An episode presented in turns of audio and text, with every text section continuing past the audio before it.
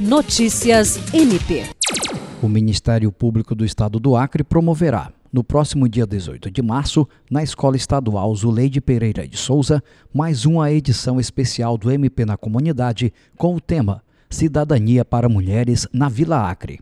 O evento, em alusão ao mês das mulheres, levará, em especial, serviços voltados à efetivação dos direitos e empoderamento das mulheres.